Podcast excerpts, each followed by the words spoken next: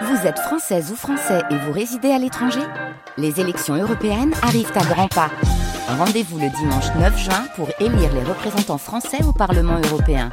Ou le samedi 8 juin si vous résidez sur le continent américain ou dans les Caraïbes. Bon vote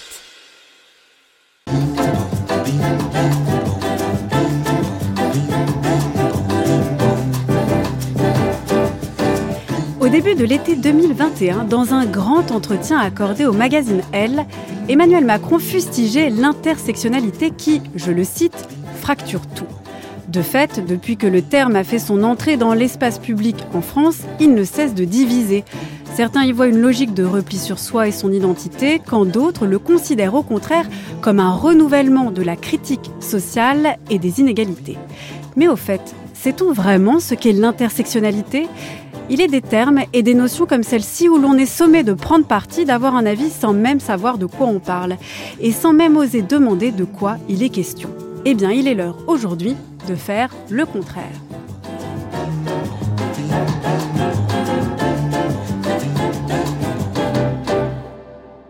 Bonjour Sarah Mazouz. Bonjour. Vous êtes sociologue, chercheuse au CNRS. Vous avez coécrit avec Éléonore Lépinard pour l'intersectionnalité aux éditions Anamosa. C'est paru l'année dernière en 2021. Est-ce que vous pouvez nous donner, hein, on va rentrer tout de suite dans le vif du sujet, la définition de l'intersectionnalité? Alors l'intersectionnalité, c'est plusieurs choses. C'est d'abord un, un concept euh, qui est, euh, comme souvent, une théorisation à partir euh, de constats empiriques, euh, j'y reviendrai, c'est une démarche de recherche et c'est un projet de justice, un projet politique. Euh, ça veut dire quoi l'intersectionnalité au départ? L'intersectionnalité, donc le terme lui-même, est forgé par une juriste qui s'appelle Kimberly Crenshaw, mais on pourrait trouver d'autres autrices qui ont pointé le même type de situation en, les nommant autrement. Et Kimberly Crenshaw, qui, travaille donc comme juriste, pointe euh, un problème posé euh, euh, notamment, mais pas seulement, par les catégories de l'action publique, donc dans le contexte des États-Unis, et aussi dans l'action d'associations de, qui sont monocatégorielles, c'est-à-dire que vous avez des politiques qui ne portent que sur la condition des femmes, d'autres qui ne vont s'en prendre qu'à la question du racisme, et donc dans ces situations-là, ce que constate Kimberly Crenshaw, c'est que on oublie les personnes et les groupes qui se trouvent à l'intersection de ces différents types d'oppression. Donc, euh, c'est par exemple, voilà, quand elle travaille sur les violences faites aux femmes, euh, que se passe-t-il quand des femmes noires euh, sont victimes de violences chez elles? Les associations antiracistes ont tendance à ne pas euh, comprendre ce qui se joue de particulier pour ces femmes qui peuvent être victimes aussi de leur propre conjoint ou de leur partenaire. Et puis, euh, du côté euh, de, des, associations féministes, on oublie la dimension justement raciale ou racialisante qui fait aussi le quotidien de ces femmes. Et donc, c'est ça au départ, et à partir de là, ça va être une démarche qui ne va pas se limiter à la question de la classe et du, à la question de la race et du genre. Mais déjà dans un texte de 89, Kimberly Crenshaw travaille là plutôt sur euh, des décisions de justice en matière de droit du travail. Elle prend en compte aussi les questions de contrat et de statut de l'emploi. Mhm. Euh, donc c'est aussi la classe. Euh, ça peut être aussi le statut par rapport à l'immigration, le fait d'être étranger ou pas, d'avoir des papiers ou pas. Ça peut être le, le, handicap, ça peut être l'âge, l'âge, la question, la catégorie de sexualité donc voilà, et la liste est, euh, est infinie. En fait, souvent par commodité euh, de formulation, on, on parle du triptyque initial qui est classe, race, genre, mhm. mais euh, on est euh, être dans une démarche intersectionnelle, c'est aussi être ouvert au fait que de nouvelles questions puissent apparaître et qu'on puisse mettre en lumière justement d'autres formes de pouvoir, de, de rapports de pouvoir qui n'ont pas été jusque-là euh, travaillés. Et donc c'est travailler, c'est porter le regard sur l'intrication et le type de domination particulière que subissent les personnes qui sont au croisement. Et donc c'est à partir de là aussi un projet de justice, puisque l'idée, ça va être d'être attentif et attentive à euh, ces formes particulières de marginalisation. Alors on va déplier tout ce que vous venez de dire, euh, Sarah Mazouz, notamment sur le fait que bah, Kimberly Crenshaw euh, est une juriste, que c'est un projet de, de justice. deuxième question, pour mettre aussi les pieds dans le plat, c'est pourquoi, au vu de la définition aussi facile et presque évidente de l'intersectionnalité que vous nous donnez, pourquoi ce terme est il autant crispant et clivant dans le débat public alors que ça semble être un outil de, de réflexion et d'approche des inégalités assez sensé. Oui, alors j'avoue que moi-même, je ne comprends pas très bien pourquoi ça suscite autant euh, d'agacement. Euh, moi, quand j'ai commencé à travailler sur ça dans les années 2005, eh ben, c'était un outil euh, On en parlait conceptuel. oui, c'était un outil conceptuel comme d'autres, comme la notion de socialisation, comme la notion d'habitus, enfin toutes sortes d'outils qui servent à analyser le, le social. Donc après, c'est sûr que c'est un outil critique et qui va venir euh, euh, mettre en lumière euh, des formes de domination plus des formes plus complexes de domination et qui va puisqu'il il appelle au fait de faire attention aux, aux dominations qui sont jusque-là occultées, ça amène à en fait ça invite tout le monde à se poser la question des propres formes de, pouvoir qu'on peut produire euh, ou reproduire euh, sur des catégories, de, sur des groupes qui sont euh, marginalisés. Donc en fait, c'est un, concept qui appelle une remise en cause assez forte. donc ça peut crisper notamment des, personnes qui pensent être du côté de l'émancipation. C'est pour ça qu'on a des attaques de part et d'autre. Et puis après, euh, dans le cas particulier euh, de la France, ça appelle à prendre au sérieux les processus de racialisation et donc de, de, de, de prendre, de travailler de manière critique sur la notion de race.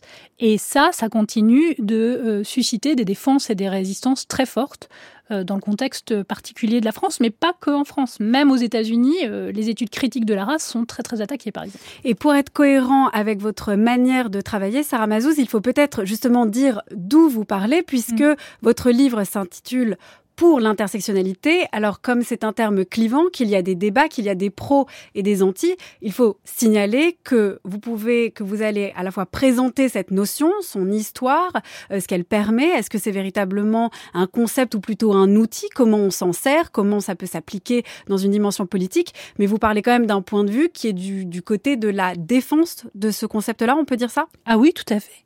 Euh, c'est un concept que j'utilise, que j'ai découvert parce qu'à un moment, euh, alors que j'étais étudiante en thèse, euh, euh, j'avais fait des entretiens avec des, jeunes qui avaient participé, pour certains, aux émeutes de 2005, et pour comprendre la complexité, la, variété de positionnement et les différences qui pouvaient émerger notamment entre jeunes hommes et jeunes femmes, et eh ben j'ai trouvé cet outil et ça m'avait aidé à ce moment-là. Et puis après voilà, ça m'a permis d'analyser. et en effet, je me disais en, préparant l'émission, ce serait intéressant de, de, montrer pourquoi ça apporte quelque chose de plus. typiquement, pendant mon, mon, mon, enquête de thèse qui portait en partie sur les politiques de sur les, la reconnaissance des discriminations raciales et pour laquelle j'ai fait du un terrain ethnographique, notamment en préfecture.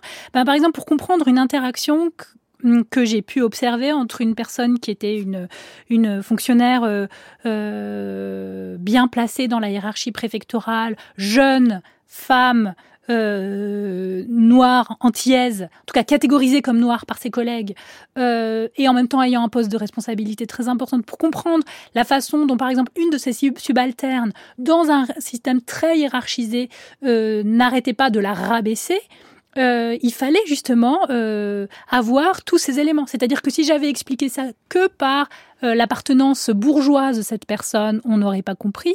Si je n'avais parlé que de genre, on n'aurait pas compris non plus pourquoi entre ces deux femmes il y avait ça. Si je n'avais parlé que de race, on aurait perdu quelque chose aussi.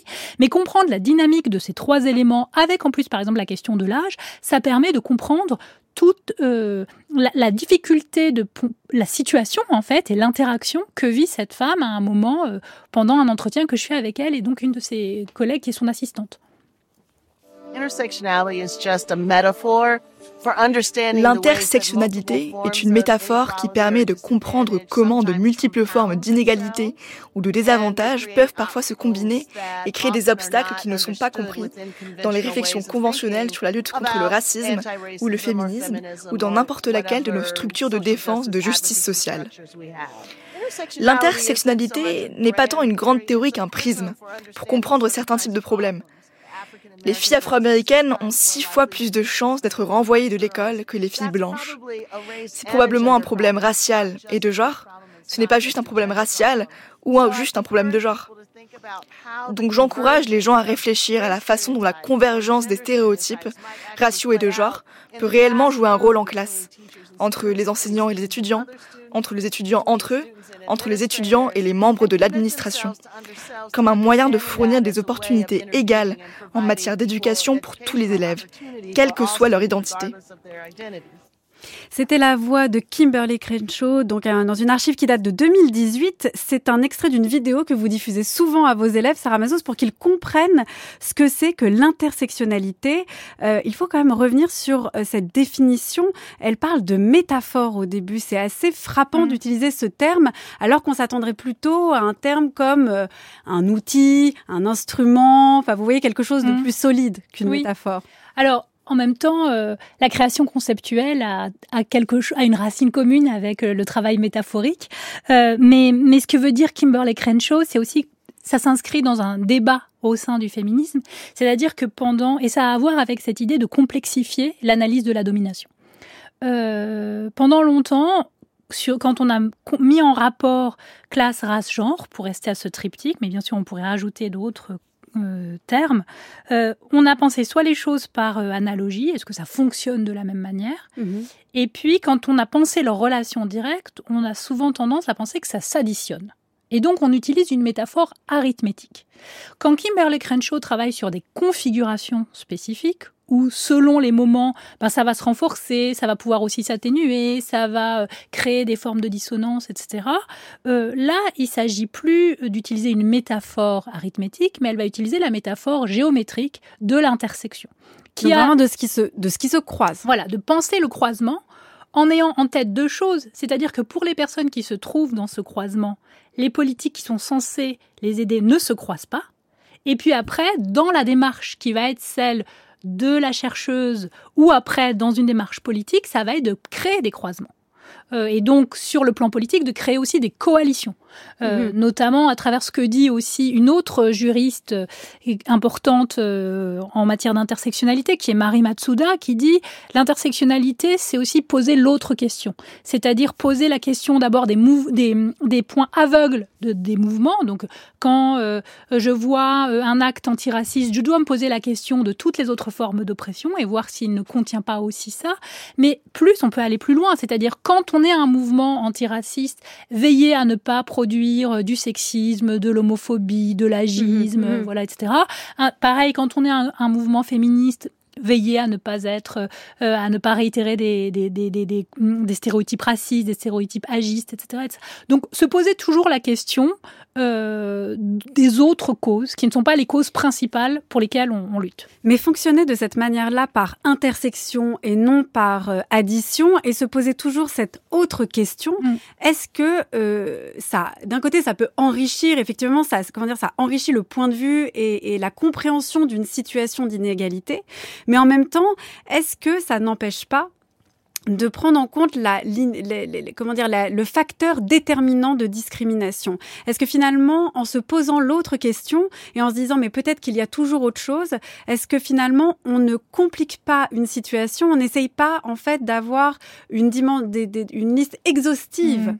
de tous les facteurs d'oppression au lieu peut-être de s'en tenir en fait à un facteur qui va être déterminant plutôt qu'un autre dans une situation? Alors euh, sur le plan aussi bien sur le plan de du travail empirique, et je pense à fortiori quand on est du côté de, l'action militante, euh, on a toujours une... Enfin, sur le plan de l'action militante, je ne vais pas mélanger les deux, il y a toujours une cause plus importante. Enfin, voilà, les, groupes, les associations se constituent comme associations antiracistes, comme associations féministes, etc. Il n'en demeure pas moins. Donc, c'est pas c'est pas l'idée de dire on va faire tout en même temps, mais c'est on va être attentif on va mhm. se sentir concerné. On va être capable d'entendre quand parmi euh, nos militants et nos militantes, des questions qui ne sont pas notre question centrale vont émerger. On va pas dire ah ben non non, une fois qu'on aura réglé notre question principale, votre question se réglera d'elle-même parce que c'est ça aussi, c'est-à-dire que pendant longtemps, dans une lecture classique, euh, par exemple du marxisme, ça a été de dire si on règle les inégalités de classe et les questions de redistribution, tout va se régler et il aura pas. Et donc, toutes les autres questions sont des questions annexes. L'intersectionnalité dit il n'y a pas de questions annexes. Après, on peut avoir des points d'entrée différents. De la même manière, quand on fait de la recherche, on va pas dire a priori c'est le genre ou a priori c'est la classe ou a priori c'est la race, mais on va voir à la fois les formes de dynamique qui existent entre ces, différents rapports de pouvoir, et en même temps, on a des entrées. Moi, j'ai découvert l'intersectionnalité en travaillant plutôt sur la question raciale. Éléonore Lépinard, avec qui j'ai écrit cet ouvrage, elle s'est emparée de cet instrument en venant des études de genre.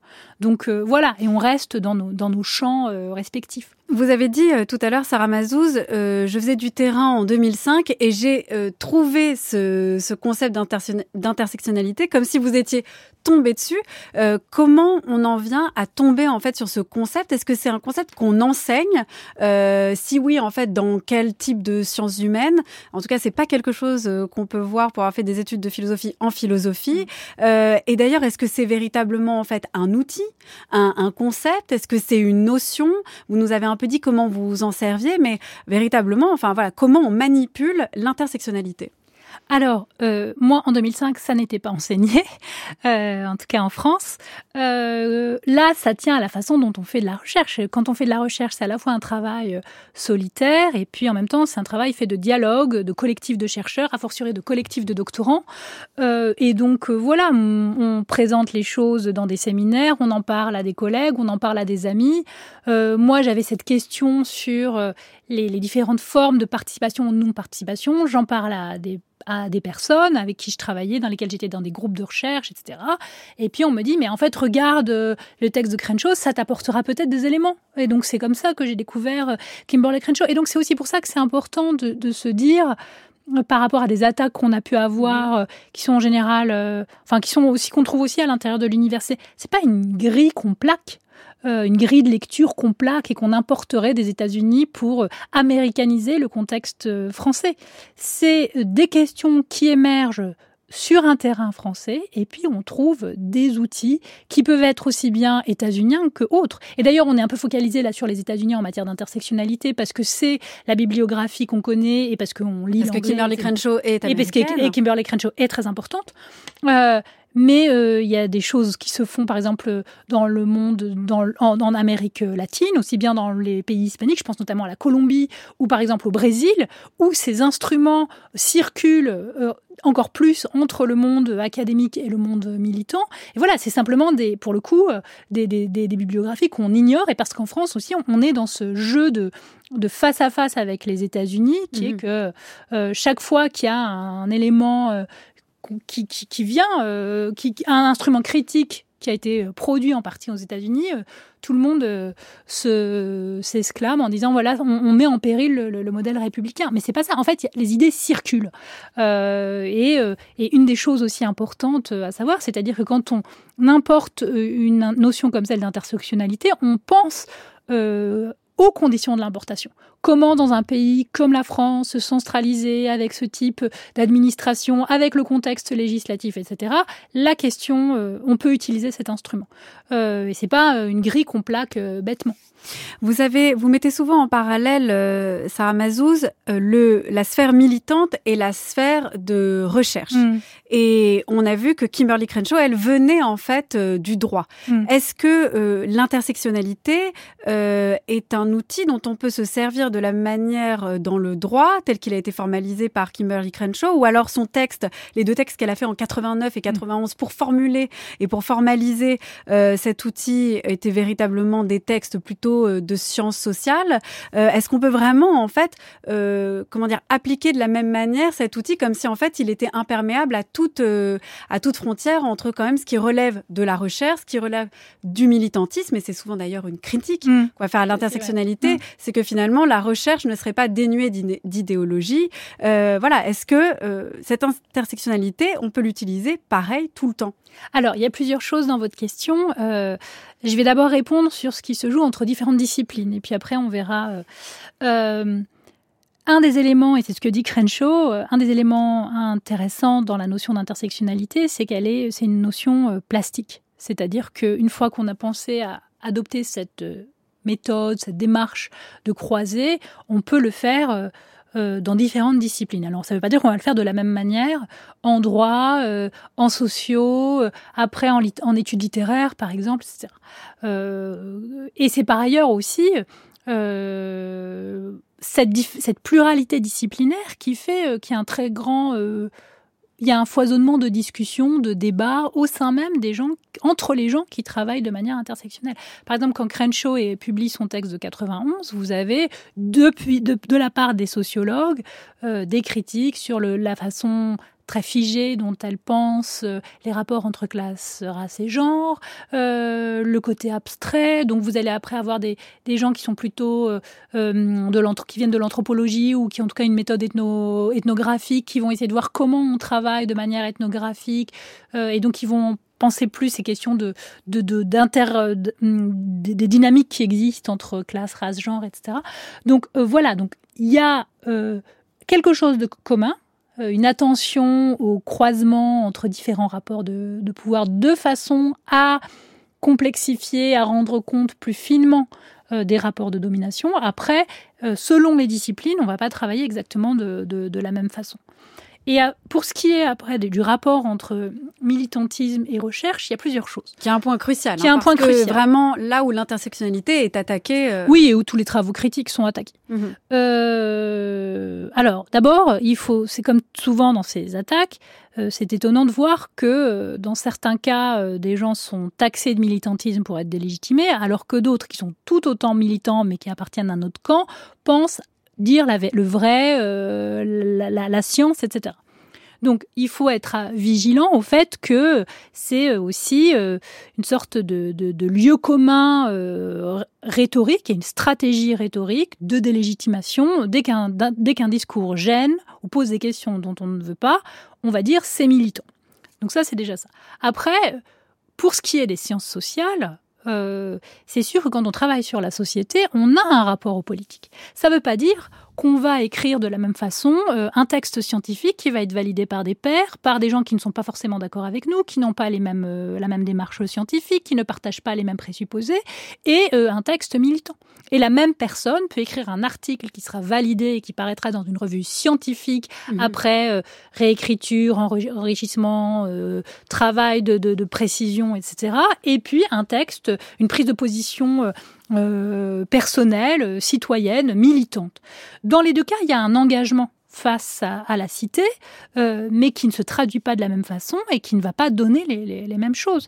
mais en fait, même Durkheim, Durkheim, il était, il avait une conception de la société et quand il décide de travailler euh, euh, sur le suicide, ça a un rapport aux politiques et à la manière dont la société fonctionne.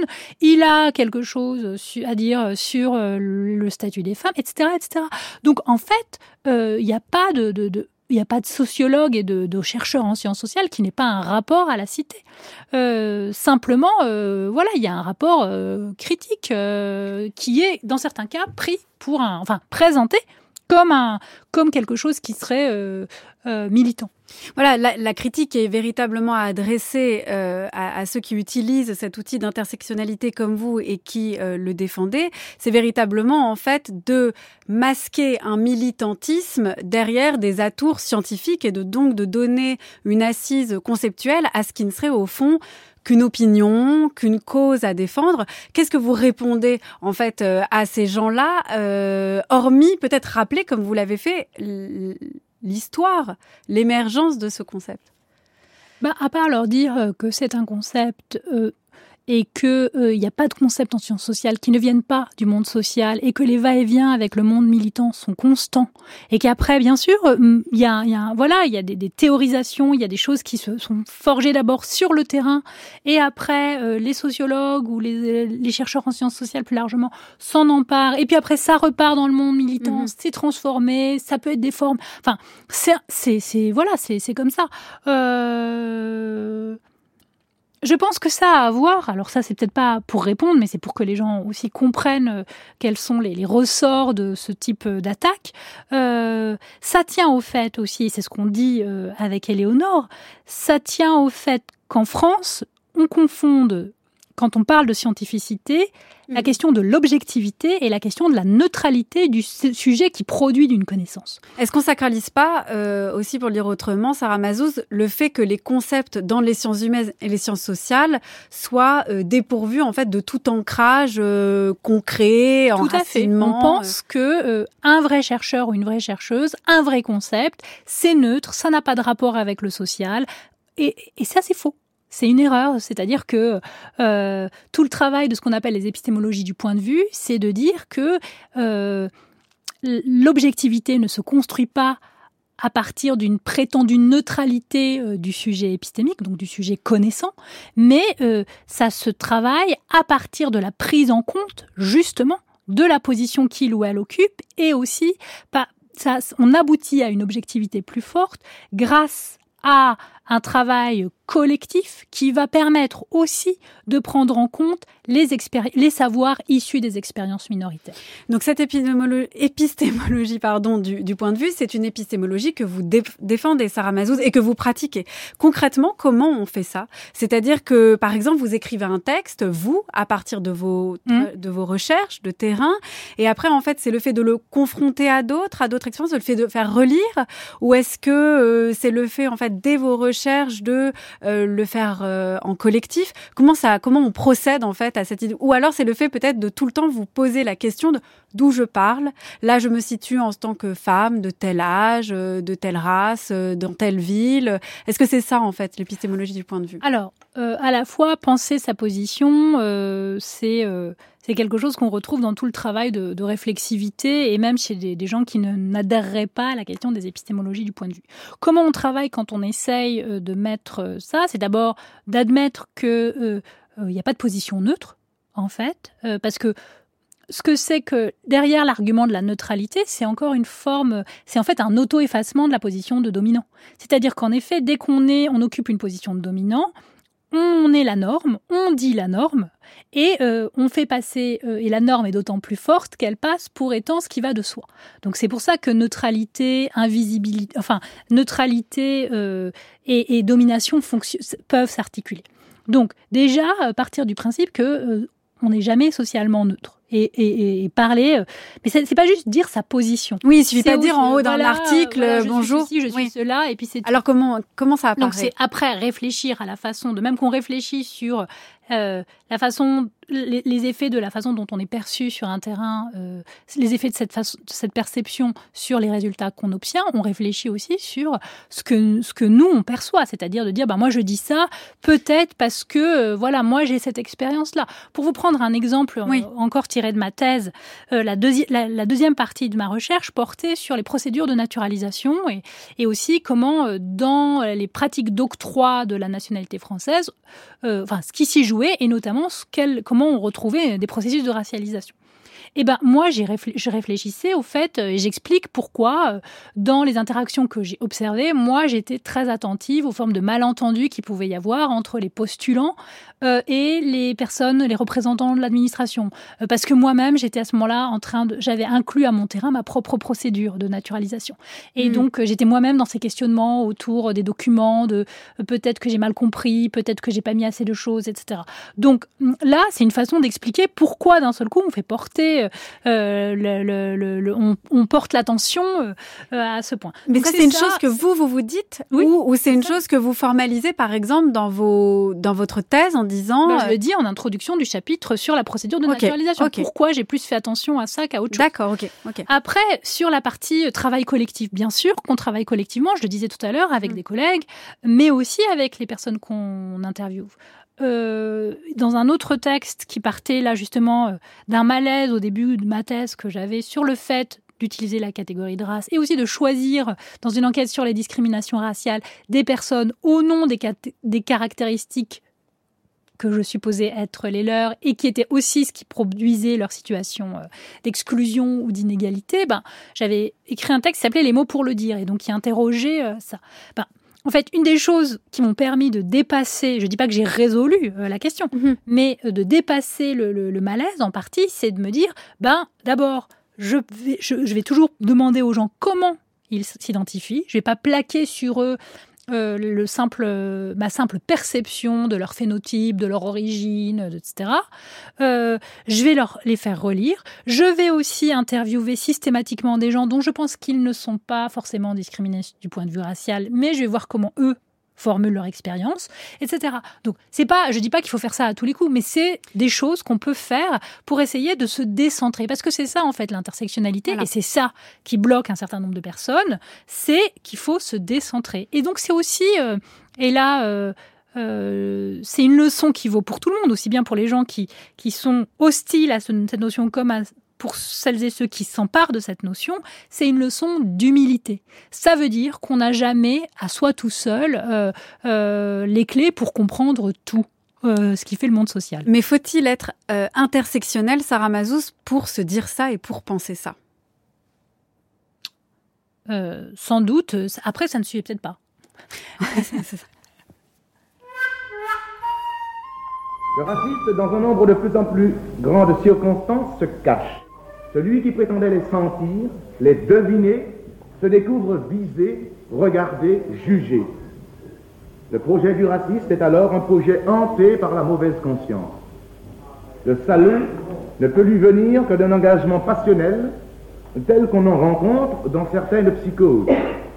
Et ce n'est pas l'un des moindres mérites du professeur Baruch que d'avoir précisé la sémiologie de ces délires passionnels. Le racisme jamais un élément surajouté, découvert au hasard d'une recherche au sein des données culturelles d'un groupe. La constellation sociale, l'ensemble culturel sont profondément remaniés par l'existence du racisme. On dit couramment que le racisme est une plaie de l'humanité. Mais il ne faut pas se satisfaire d'une telle phrase. Il faut inlassablement rechercher les répercussions du racisme à tous les niveaux de sociabilité. Le racisme n'est pas seulement une plaie de l'humanité, c'est Franz Fanon qui le dit. Franz Fanon, psychiatre militant décolonialiste, dans cette archive de septembre 1956, on y entend cette idée de racisme qui se répercute à tous les niveaux de sociabilité. Euh, l'intersectionnalité va mettre en avant, euh, va venir euh, révéler toutes ces dimensions sociales qui se croisent pour permettre de, révéler des situations d'inégalité. Est-ce que finalement, l'intersectionnalité, ce terme dont on parle aujourd'hui, ça euh, existait déjà avant même qu'on en formule le terme et que finalement euh, des chercheurs, des théoriciens ne faisaient pas déjà des recherches, n'avaient pas déjà des théories intersectionnelles sans même en fait en parler. Vous voulez dire qu'il y avait des un peu comme Monsieur Jourdain, des gens qui faisaient de l'intersectionnalité? Voilà. Avant, euh, avant d'en parler. En fait, ben, bien sûr, c'est-à-dire qu'il y a quelque chose d'assez évident dans la, démarche intersectionnelle qui est de partir du constat que la réalité sociale est multidimensionnelle et qu'il faut arriver à prendre les choses en compte euh, ensemble. Donc ça, oui, bien sûr. Euh, euh, et toute personne qui essaye de travailler de manière un peu complexe euh, sur le social euh, a fait à ça. Là où il y a vraiment peut-être quelque chose de, spécifique à la notion d'intersectionnalité, c'est cette idée de dire ça n'est pas systématiquement une addition. et par exemple, si on pense aux questions de genre, le fait d'appartenir au groupe qui en général est euh, privilégié sur le plan du genre, donc euh, d'être un homme, ne va pas être dans tous les cas synonyme de, privilège dans toutes les situations sociales si ça s'articule à d'autres euh, formes de domination. Mhm. Je pense par exemple à la question des hommes racisés dans leur rapport à la police. Mais là où l'intersectionnalité, donc l'intersectionnalité va dire dans un premier cas, bah, en fait, dans ces cas-là, c'est plus dur pour un homme que pour une femme noire, par exemple. Un homme noir et une femme noire, un homme noir aura plus de chances de se faire contrôler et d'avoir un contrôle violent euh, qu'une femme noire. Mais après, ce que va venir dire aussi l'intersectionnalité, c'est que une fois qu'on a dit ça, après, quand on regarde ce qui se passe plus particulièrement, et c'est ce, que, ce sur quoi travaille actuellement, enfin depuis un moment, euh, Kimberly Crenshaw, c'est qu'à partir du moment où on, regarde, euh, on prend en compte cette question des violences policières, euh, on va aussi avoir tendance à rendre moins visible le cas des femmes qui sont elles victimes mhm. de violences policières. Donc c'est un jeu de un jeu de poupée russe. Donc euh, mm, c'est peut-être ça ce qu'apporte euh, l'intersectionnalité euh, en plus. Et puis cette archive de François Fanon nous permet Sarah Mazous quand même de de mettre le doigt sur quelque chose qui crispe peut-être plus que l'intersectionnalité en tant que telle, mais que met en jeu l'intersectionnalité, c'est le racisme, c'est la race, c'est-à-dire que cette prise en compte de la race a été souvent vue vu comme une manière d'enfermer les individus dans des identités, de les réifier, de les essentialiser. Bon là, je donne tous les termes mmh. euh, sous lesquels à la critique qu'on utilise pour délégitimer l'intersectionnalité. Voilà, exactement. Alors comment faire pour justement se dire que prendre à la fois en compte euh, la race, euh, le genre et la classe, ce n'est pas disqualifier tel ou tel facteur, mais au contraire en fait les articuler? Et comment en fait cette idée de race, euh, ce n'est pas enfermer les individus dans leur identité, mais au contraire euh, prendre en compte une construction sociale et historique euh, qui est qui a des effets réels pour l'individu.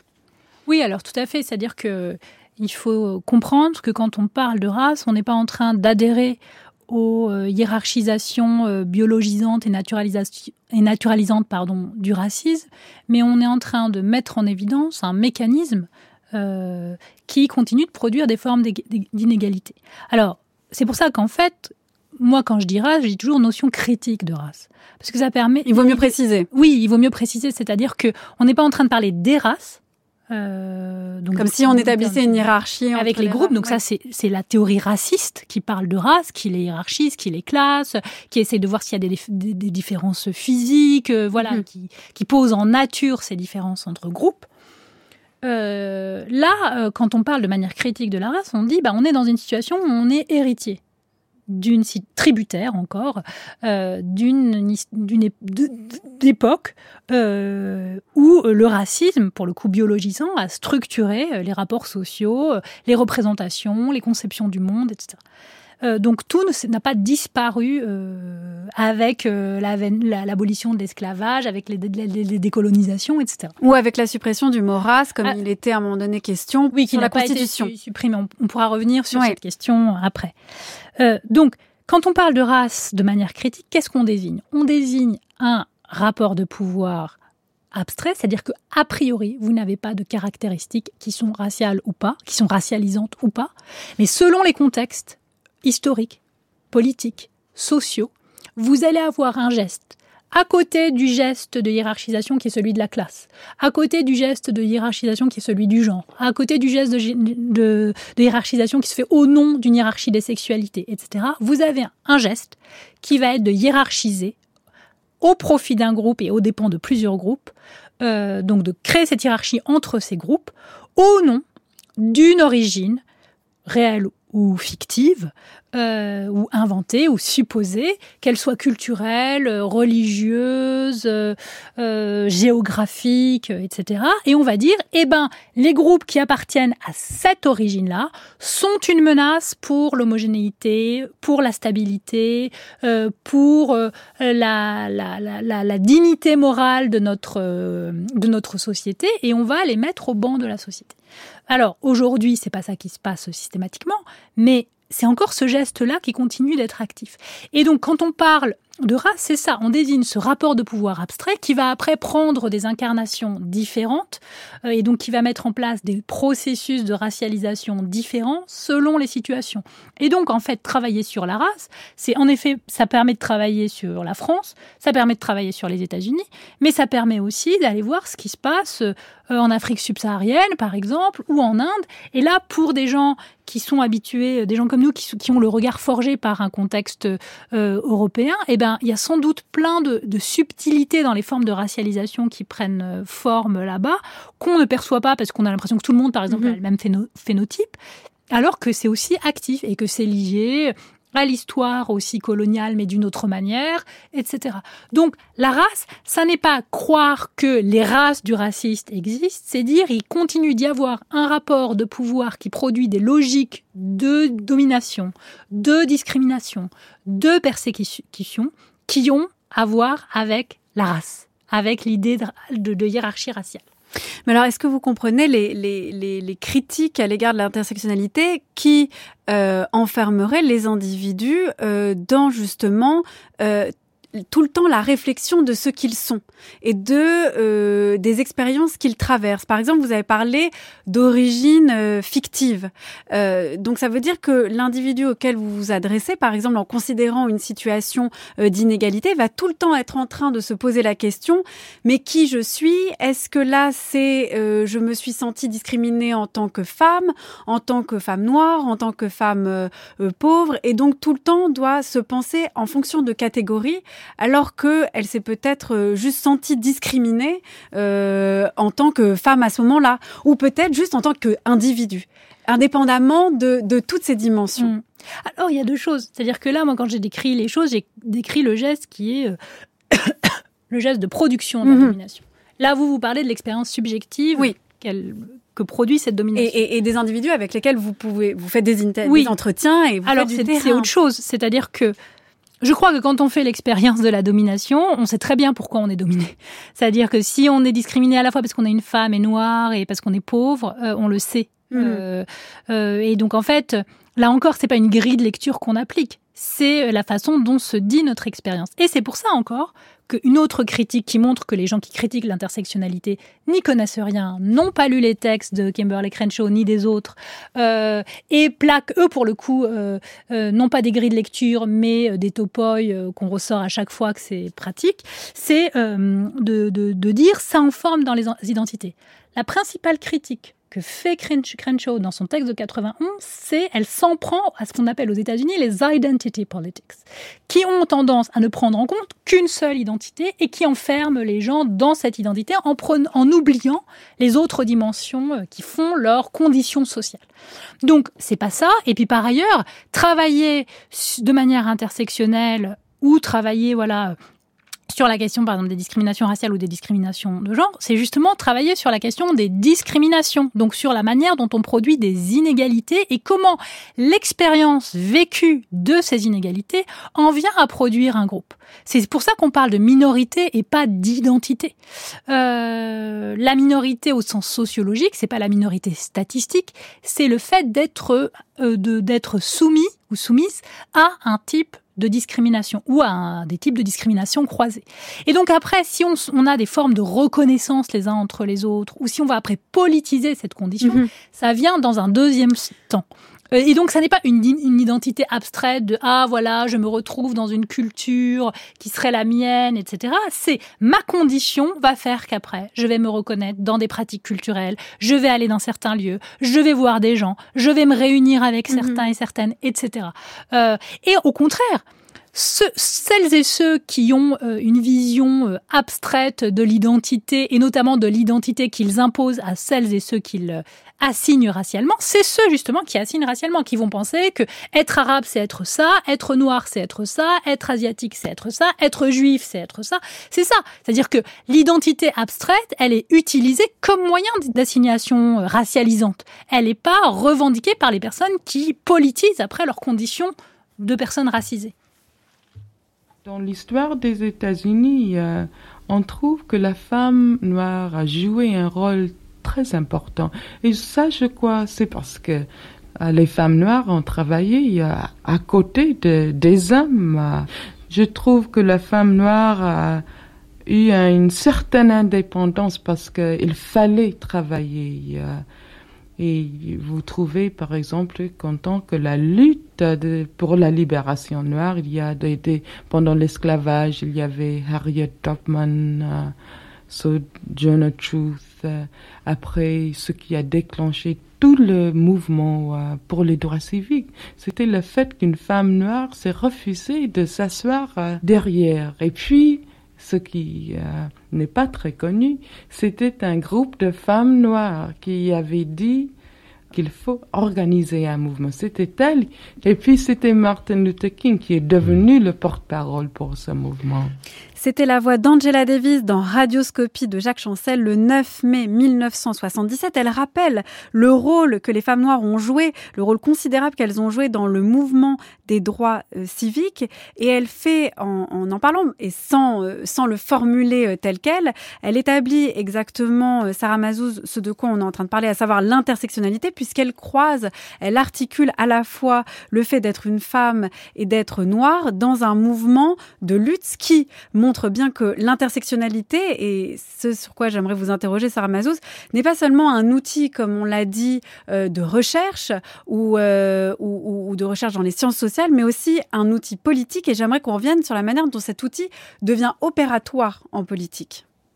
Alors, euh, cet outil est opératoire en politique parce qu'il se pose la question de comment on produit du commun euh, à partir des expériences euh, minoritaires et à partir donc en essayant d'ouvrir le spectre à partir de ce qu'on va produire comme euh, comme comme communauté politique. et donc si ça explique aussi pourquoi l'intersectionnalité est, critiquée, enfin suscite énormément de, de, résistance en France là plutôt donc sur le dans le débat euh, médiatique et politique, euh, c'est parce que l'intersectionnalité va dire on va produire du commun ou un universel à partir, en prenant en compte aussi les, expériences minoritaires. Et donc, on ne va pas obtenir l'universel hmm. par abstraction. Alors, dans le contexte français, en effet, euh, on a, alors, comme souvent, et c'est pas que dans le contexte français, mais on, a eu tendance à rigidifier tous les débats qu'il y a eu à l'époque de la Révolution française autour de le rapport entre universel et abstraction. On comprend très bien à l'époque de la Révolution pourquoi euh, l'abstraction est vue comme à ce moment-là, euh, l'abstraction des qualités personnelles est vue comme un vecteur euh, d'égalisation entre les, différents membres du corps politique, puisqu'il fallait s'abstraire d'un système où la naissance et l'héritage faisaient votre destin politique. Vous étiez du, tiers-état, vous n'aviez pas de droit, enfin, pour le dire très rapidement, et vous étiez noble ou membre du clergé, et vous aviez un certain nombre de privilèges. Mais on voit très vite comment euh, l'universalisme abstrait, et là ça reprend un peu, c'est un peu le même schéma que ce que je disais tout à l'heure sur la question de la neutralité, l'abstraction là aussi, ça sert à effacer des positions de, domina, de, de, de, dominant. C'est-à-dire que là encore, puisqu'il faut, euh, on va dire, il faut éviter les caractères, on va effacer les caractéristiques personnelles, ce qui va finir par être paraître comme abstrait et comme étant, c'est ce qui est la norme, et donc ça va être à nouveau en faveur du groupe dominant et en défaveur des groupes qui sont vus comme particuliers, qui sont en fait les groupes dominés. Donc on le voit tout de suite au moment de la Révolution française, l'universalisme, l'idée que c'est par l'abstraction qu'on arrive à l'universalisme, produit l'exclusion des femmes du corps politique. Et puis on le revoit après, par exemple en 1848, au moment de l'abolition, tous les stratagèmes utilisés pour que les affranchis ne puissent pas bénéficier de, de droits politiques. Euh, et, etc. Donc l'idée, euh, c'est d'essayer de penser, non pas de s'opposer à l'idée d'universalisme. Mais il faut être très clair là-dessus, parce que euh, effectivement, ça veut dire que parce qu'on a tendance à penser l'universalisme comme forcément abstrait, comme forcément neutre, il faut rappeler qu'on peut penser un universalisme, et c'est ce que propose l'intersectionnalité, un universalisme incarné, concret, c'est ça. Mais alors à quoi ça ressemble un universalisme ah bah, incarné ça reste, en partie à inventer, puisque pour le moment nous. Mais ça, semble presque impossible à imaginer l'idée d'embrasser bah, ça peut être tout simplement déjà, euh, pour commencer, un petit exercice que les personnes qui sont en position de dominant parviennent à, voir en quoi l'expérience de personnes dominées dit quelque chose disent quelque chose d'universel. C'est la phrase d'Alice Diop dans Marianne Noire où elle explique elle comment adolescente elle s'est reconnue en lisant euh, des livres écrits par des hommes blancs du 19e siècle. Elle cite Balzac, euh, Zola, etc.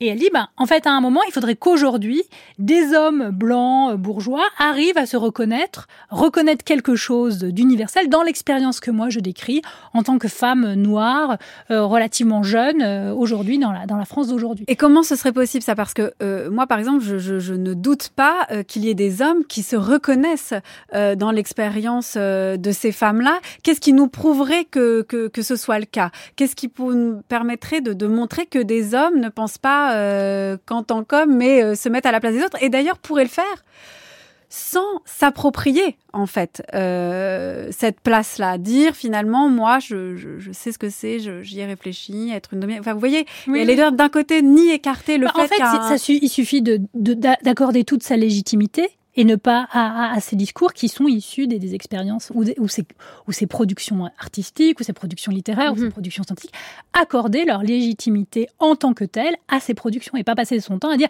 à les particulariser en pensant être plus universelles que les autres. C'est ça. Par exemple, en pensant les particulariser, par exemple, en se disant euh... parce qu'il se dit par exemple sur sur les travaux, euh... enfin les critiques qu'on reçoit, c'est des critiques ouais. qui vont avec le fait qu'on est aussi euh, en partie des personnes euh, minoritaires et que donc on va nous dire bah non, vous êtes en train de parler de vos petits problèmes. Ben non, c'est nos problèmes qui sont aussi, euh, qui ont autant droit de citer que les vôtres. Et alors justement, euh... ce, ce principe-là, parce que euh, cette idée-là, comment faire par exemple pour pouvoir se dire que les problèmes de quelqu'un d'autre dans la société sont autant les miens euh, que les siens, qu'on les partage, sans en fait euh, se mettre à sa place au point d'occulter en fait ce que lui a à en dire. Vous voyez, sans être un allié je... qui prend toute la place. Ah bah je crois que ça. Alors à la fois ça c'est des histoires de, de poursu, posture de travail. Moi j'ai pas de solution euh, oui. éducative euh, universelle. Euh, mais, mais c'est un des, une des difficultés. Que, oui bien sûr que c'est une difficulté et c'est une difficulté du politique en général. C'est-à-dire comment arriver à produire une unité et aussi un concernement. Je pense, enfin, je sais pas, le mot est peut-être pas n'existe oui, pas oui. en français, mais, mais le fait de se sentir intérêt. concerné, mmh. de se sentir concerné. C'est-à-dire, quand on est concerné, on est dans un rapport de, bienveillance vis-à-vis d'autrui. On n'est pas en train de chercher à prendre sa place.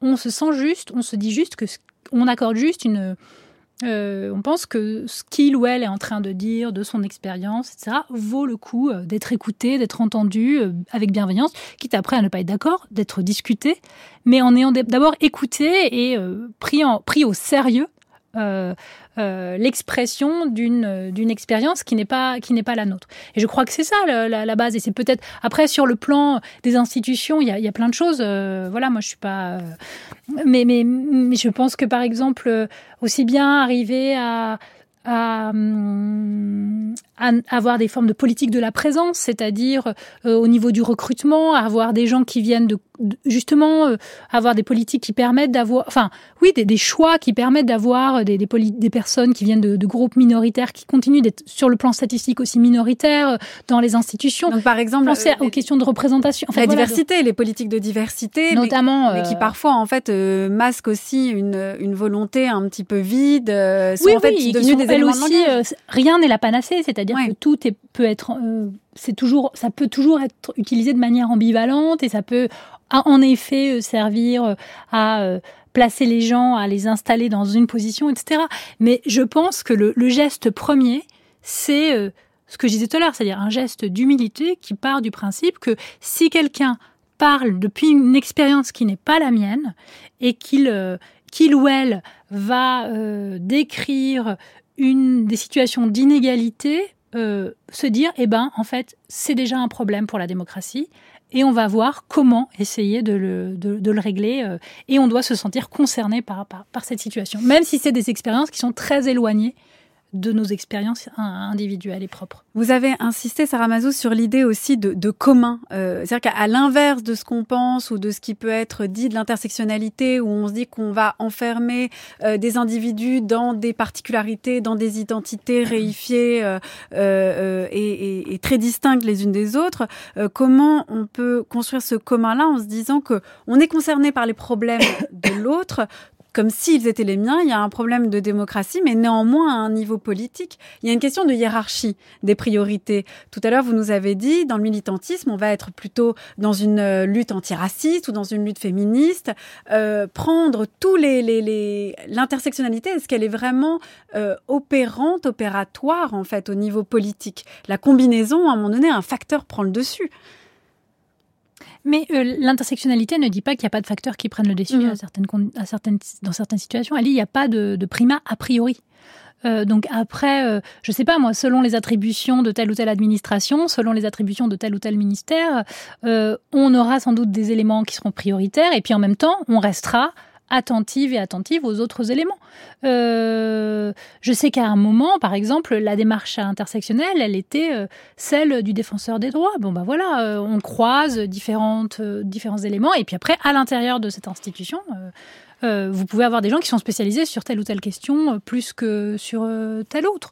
donc voilà, l'intersectionnalité ne dit pas tout joue toujours à égalité. Elle dit on peut pas a priori dire tel élément est plus important et une fois qu'on aura réglé cette question, tout sera réglé. C'est pas la même chose. Euh, et puis, alors peut-être, puisqu'on parlait d'universalisme, etc., on a aussi eu tendance, en, critiquant euh, l'intersectionnalité, de dire donc non seulement c'est anti-universaliste, ce qui est faux, euh, mais c'est aussi une menace pour l'héritage des Lumières, etc. Ben non, en fait, c'est juste poursuivre le travail des Lumières et être dans une position qui n'est pas euh, une position euh, d'héritier vis-à-vis des Lumières, mais dans une position où on considère que les Lumières sont un leg. L'héritage, c'est le conservatisme, c'est on conserve, on ne veut rien faire bouger, etc. Le leg, c'est garder l'esprit et l'appliquer euh, aux problèmes et aux nouveautés qu'apporte aujourd'hui et aux questions reformulées qu'apporte le contemporain. Sarah Mazouz, une dernière question pour être sûr d'avoir euh, bien fait euh, voilà, le, travail d'éclaircissement sur l'intersectionnalité. Euh, quelle est la différence entre intersectionnalité et woke, wokisme, dont on entend parler tout le temps, et même de communautarisme? Alors déjà, l'intersectionnalité, vous aurez des textes que vous pourrez lire, vous avez des choses, des références, vous avez des chercheurs et des chercheuses, vous avez un corpus universitaire, un corpus universitaire et théorique. Donc voilà, le wokisme, je ne crois pas. euh, non, euh, blague à part. Euh, euh, je crois qu'il faut faire très euh, attention. Le wokisme, en effet, au départ, c'était un terme pour dire woke, qui veut dire je suis conscient, en fait. Euh, je suis éveillé. voilà. Mais pour dire un peu comme on disait conscientisé dans les années 60, 60 et 70. donc, quand il s'agissait de parler de, personnes, notamment des personnes alliées du, mouvement Black Lives Matter, qui étaient des personnes blanches, un, présentes et soutenant ce, ce, mouvement. Et puis, ça a été complètement transformé par la, droite et l'extrême droite américaine et la droite trumpiste, quoi, pour en faire une espèce, euh, un peu comme cancel culture, etc., pour en faire une espèce de menace. Et donc ça, alors pour le coup, on reprend ces choses-là des États-Unis dans le débat français sans se poser cinq minutes euh, la question. C'était un peu comme à l'époque du, du, politiquement correct, alors que c'est des créations, pour le coup, idéologiques, euh, où on présente, en plus il y a quand même une certaine euh, ironie, on présente comme étant là le danger euh, les personnes, les militants antiracistes alors qu'on est dans un contexte général de menace des démocraties libérales par l'extrême droite et par le racisme, pas vraiment par l'antiracisme. Euh, donc le wokisme, moi, c'est un ça, enfin, ça ne veut pas dire grand-chose. Euh, et c'est encore une fois un terme qui permet euh, voilà, qui, dit à quel point aujourd'hui il y a euh, une circulation euh, des outils de délégitimation qui sont produits par l'extrême droite et qui, elle, pour le coup, a aussi une internationale, si je puis dire. Merci beaucoup Sarah Mazouz. De vous, on peut lire coécrit avec Éléonore Lépinard pour l'intersectionnalité. C'est paru aux éditions Anamosa. Race également aux excellentes éditions Anamosa. Et puis aussi La République et ses autres politiques de l'altérité dans la France des années 2000. C'est paru aux éditions ENS.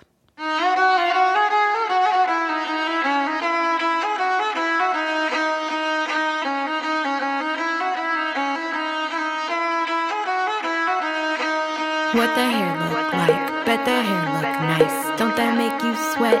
Don't that feel too tight? Yo, what your hair look like? Bet your hair look nice. How long your hair is? You need to get your life. You only see Oriental. You steady working that dental. You popping up at the lip and run your mouth like a treadmill, not your exotic vacation. I'm bored with your fascination. I need that PayPal, PayPal, PayPal if you want education.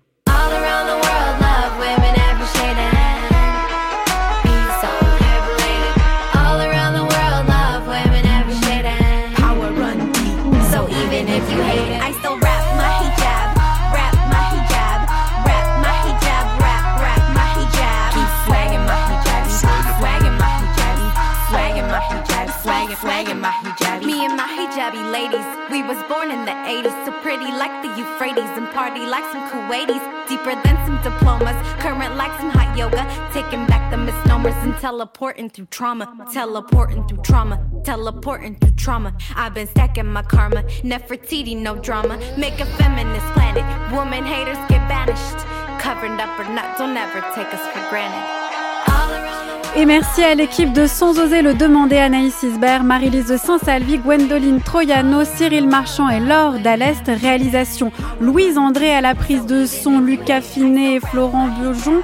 Et puis on se retrouve bien sûr sur les réseaux euh, Twitter, Instagram, bien sûr aussi sur le site de France Culture à la page de Sans oser le demander ou encore sur l'application Radio France.